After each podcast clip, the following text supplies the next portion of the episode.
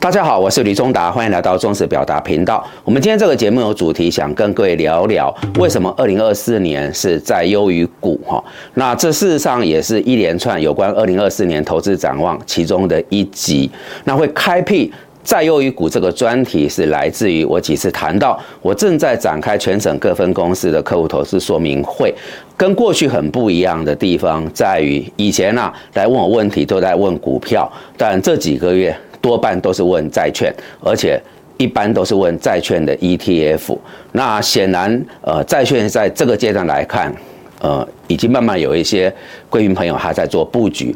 那这一路下来，似乎经验也不尽然很愉快哦，有一点超乎他的预期，也说负报酬。所以我想，呃。第一线的这个经验，呃，是最直接、最真实的。我们来跟各位聊聊到底是怎么回事。再者就是，包括统一证券在内，我们的证券金融业开始在展望二零二四年，有不少家都谈到二零二四年是在优于股。所以在这两个前前提，我想我们就针对这个专题来好好的聊一聊。那我们在讲股市或债市，可以讲很多的逻辑，但是我个人认为啊，一个最核心、最关。键的就是机器哦，就是机器。因为工作的性质啊，我有机会接触到一些市场的资金大户，我发现他们终是有不同的投资宗派、思维脉络，但在讲同一件事，都是最好买在那个价格相对便宜的。那我就常开玩笑讲说，这股票市场、债券市场是哦，是贵出如粪土，贱取如珠玉。贵上急则反贱，贱下急则反贵啊，好像是讲文言文，事实上就是说涨多了风险就会加大，但跌别生了。它相对就比较呃没那么大风险，比较有机会。好，那如果我们用基期高低来判断二零二四年全球的股市跟债市，其实答案还蛮清楚的。我先界定，我们话要讲精准哈。我们整体对二零二四年的股市展望还是正向的，还是偏乐观的，但并没有说股市不好。只是如果你要做中间的权衡，我们认为债券的机会是比股票来的大。原因就是我刚才谈到的基期。我们先来看。标普，标普在过去历史的均值本利比大概在十五点多倍，那么到二零二三年的十一月底，标普的本利比在十八点多倍，而且这个十八点多倍反映的是标普呃二零二四年。整体的这个呃全指股啊成分股，它的每股盈余是在十二趴左右，也就是说，跟过往的历史均值比，我们现在所看到标普的股价，它其实是比较偏高了，哦，比较贵一点，本利比比均值来的。高啊，好，所以基期就是高了哦。先对标普做界定，但颠倒过来，我说为什么这么多说明会啊都来问我债券受伤哦，然后套牢啊怎么办？那就会看出来，过去这段时间其实买债市，呃，经验似乎不是很正面。原因就是从二零二零年的三月，我们之前提过了，台湾有一档指标的美债二十年 ETF。原本大家很正面看好，就为了三年多的时间，哦，到了十一月底，它竟然跌幅超过。五成啊，各位观众朋友很难想象哦，你去买一个债券啊，几年的时间跌幅是超过五成的哈。那为什么？因为呢，其实很现实一点，当你碰到快速升息、暴力式升息，债券市场相对于股票，它对升息的敏感度可是高很多，所以反而在这个升息期间啊，债市它是大跌，可是。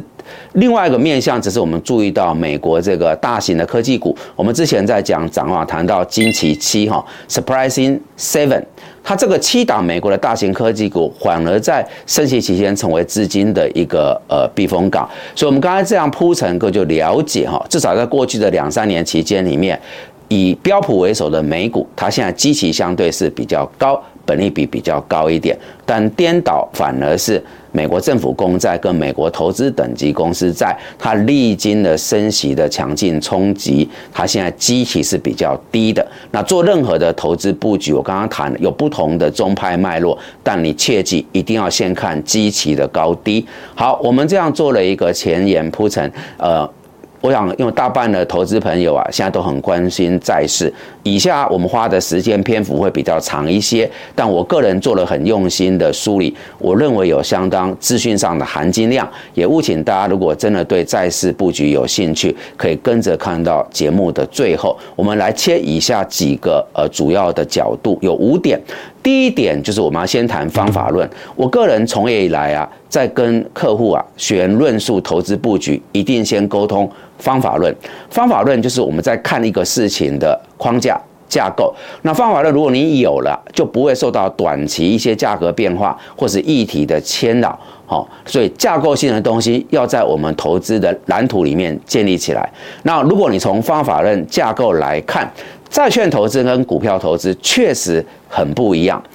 我们先来看股市投资。股市投资其实你看的是什么？是公司的营运表现。那逻辑上啊，如果历经的暴力式升息，景气开始在走缓衰退，自然会冲击到相关厂商的一个财报营收。那这个对股价来讲，就会比较是负面。好，这是股市的逻辑。那债市逻辑是什么？债市逻辑很不一样。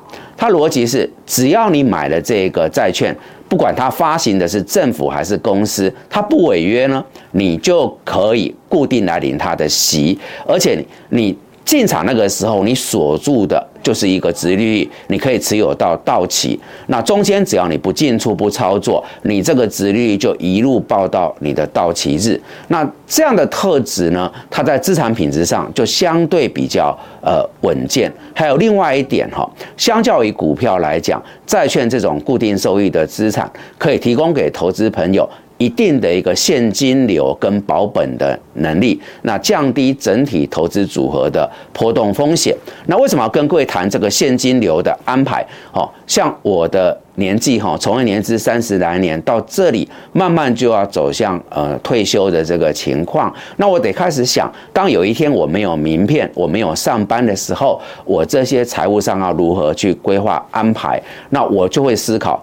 我如果可以做到每一段时间多少钱进来是清楚的，各位不觉得这种情境，如果你达到你人生下半场的现金流就有清晰度，然后你在做事啊相关的安排就会有底气。好，如果大家认同这个现金流规划是越往人生下半场趋近退休哦，就是这一段最重要的一个理财的思维的时候，我认为债券在这里。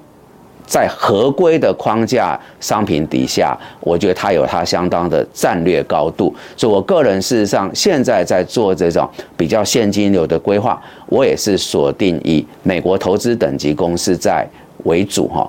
个人的一点理财规划的思维啊，提供给各位观众朋友参考。好，谈完方法论，谈完股市跟债市投资的框架有何不同，我们进入到第二点。前瞻二零二四年的全球经济啊，我们已经预期是最坏的情况过去了。那最明显的就是在十二月中旬所召开联总会最新的决策会议，那鲍尔主席所释出的讯息，就是这里的位置是这一波升息循环的峰值，那暗示啊，二零二四年会有三码降息的空间。也因为这个讯息出来了，整个全球的资本市场。就开始走一个比较呃耀眼的成绩，但重点是这一路并不是坦途啊。展望明年啊，它还是有相当程度的挑战。好，那这样界定就理解股市，我们还是看好是正向，但显然股市的波动它相对就会比较大哈。那再来就是说，呃。金融市场啊，它对美国联总会降息的预期增加。我刚刚谈到，它推升了金融市场，包含股市跟债市的行情。那我们特别认为是债市要关注，因为相较于其他的金融资产类别，债市对利率变化的敏感度、反应程度是远超过股票市场。那债市啊，如果各位有个记忆哈，应该是很辛苦，在呃二零二三年的十月，当时美债殖率几次攀到十年期的到这个五趴以上，那我们发现。这个债市就创了十六年价格的新低，所以历经了二零二三年十月这种债市价格的大幅修正，哦，大家一定是感觉相当辛苦的局面。但是随着如果联总会的升息循环走到尾巴，甚至可能开始思考降息，那就代表什么？整体美国的公债殖利率啊，它就会逐步下修，而这个局面是有利于债市的布局。那我个人甚至认为啊，美债历经了过去几年比较低迷的走势，这个时间点其实正是重启啊。在美债，不管是美国政府公债还是投资等级公司债进场布局，哈，绝佳的一个时间点。好，第三点就是目前美国投资等级公司债的平均值利率啊，大概在五点多趴，而市场预期这个联总会的利率还会维持在一段高档啊一些时间。以现在来看，哈，呃，大概在二零二四年第一季啊，联总要降息几率不高，好。我我们认为通膨还是有机会反反复复。那整个金融业估算快是在第二季哈，慢可能在第三季。我们之前讲统一证的债券部估算是在九月，那代表什么？就是美国现在这个联邦利率啊，即使它不再升息了哈，但是它这个利率还是维持一段时间，那就代表什美国投资等于公司在。一个平均比较高的殖利率也会持续一段时间，好，我们说五点多趴。而这个数值对投资人，他其实是会有一定程度的吸引力。好，第四点是现阶段多数投资级债的机构法人呐，他持有的这个现金水位是超过过去正常的水位，就是现金是比较多的哈，这很合理，因为过去这段时间债市相对是低迷，所以它自然是啊减持债市的部位，拉高现金哈，但。投资等级公司债的这个部位啊，我们稍早提到，它持有的这个水位也低于长期的中位数水准，代表什么？就是投资等级公司在部位相对于过去是低的，现金水位是高的。那你把这个界定清楚，就代表未来机构法人呐，他去增持美国投资等级公司债的空间是可以期待的。哈，这是第四点。那第五点就是。历史经验啊，统计数字也显示，过去四次当联总会停止升息的期间，美国政府公债的涨幅是二十点二四趴，那全球高评级复合债的涨幅是十六点五一趴，那美元哈投资等级公司债的涨幅是十三点八六趴。那刚才这些数据是什么意思呢？就是说，当你停止升息的时候，等同于为全球的债市开启了一个多头的空间。好。各位观众朋友，基于上述五点呢，我们建议大家资产配置上在二零二四年可以朝向债优于股这样的一个思维。以下呢，我们谈完这五个诉求啊，再做更为细腻的一个讨论。那事实上，全球现在是封着买债券的。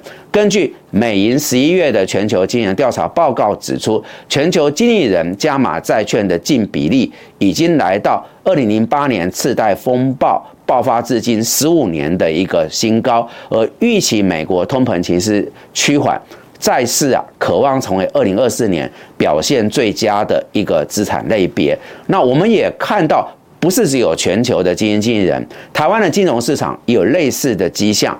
目前债券 ETF 的买气是强烈的在增温，而债券作为台湾地区民众啊资产配置的标准配备，这个时代看起来也是正式的到来。那我们再回到美银的十一月份全球经营调查报告，哈，有高达七十六趴的经理人认为联准会已经完成了升息的任务，这个数字比前一个。月增加了十六个百分点，有五十四趴的经理人看好债债券，二零二四年表现将优于股票市场跟大宗商品，这个大幅高于看好股票的二十九趴哈。那从这个全球经纪人对后市的展望以及资产配置的动向调整，可以看得出来，就是全球的专业机构法人呐，资金正在持续的进入到债券市场哈。那我们。回到台湾这个债券的 ETF 部分，我们提到就是说，它的买气在增温哦，开始成为台湾地区民众在投资布局的标准配备。那为什么？因为高的债息还有预期啊，升息走到尾巴，甚至降息资本利得的潜在空间，在这两个吸引力底下，这个债券 ETF 的规模跟投资人数都在大幅的增长哈。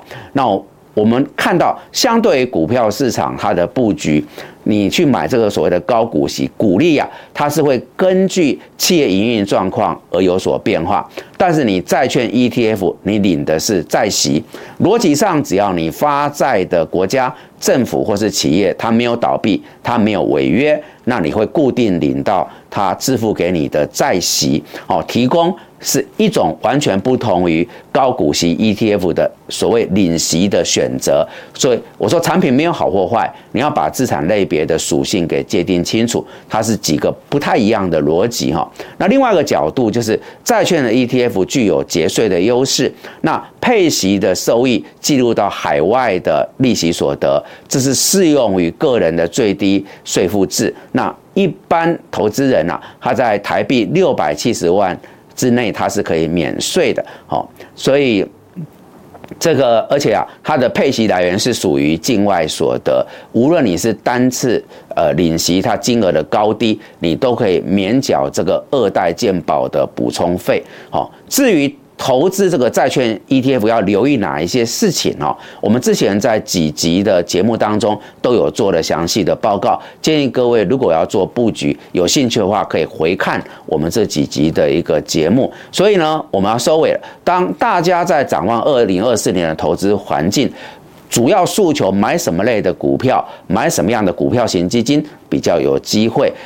刚刚这样梳理完内容，我倒是建议大家。应该是要透过资产配置、股债均衡的方式来打造一个以收益为主的投资策略，而其中有三个最关键的资产，分别是稍早我们谈到美国的政府公债、美国的投资等级公司债，以及如果你对股票有兴趣，是成长型的股票选择，而这当中包括 AI、哈半导体、军工、航太。重电还有反映啊，二零二四年夏天的巴黎奥运商机，这里面有纺织、制鞋等产业。哈，好的，那以上是我们今天为各位所准备的内容。那如果大家觉得这些讯息有助于您的投资判断跟操作，敬请帮我们多加推广、按赞、订阅、分享、开启小铃铛。感谢各位的参与。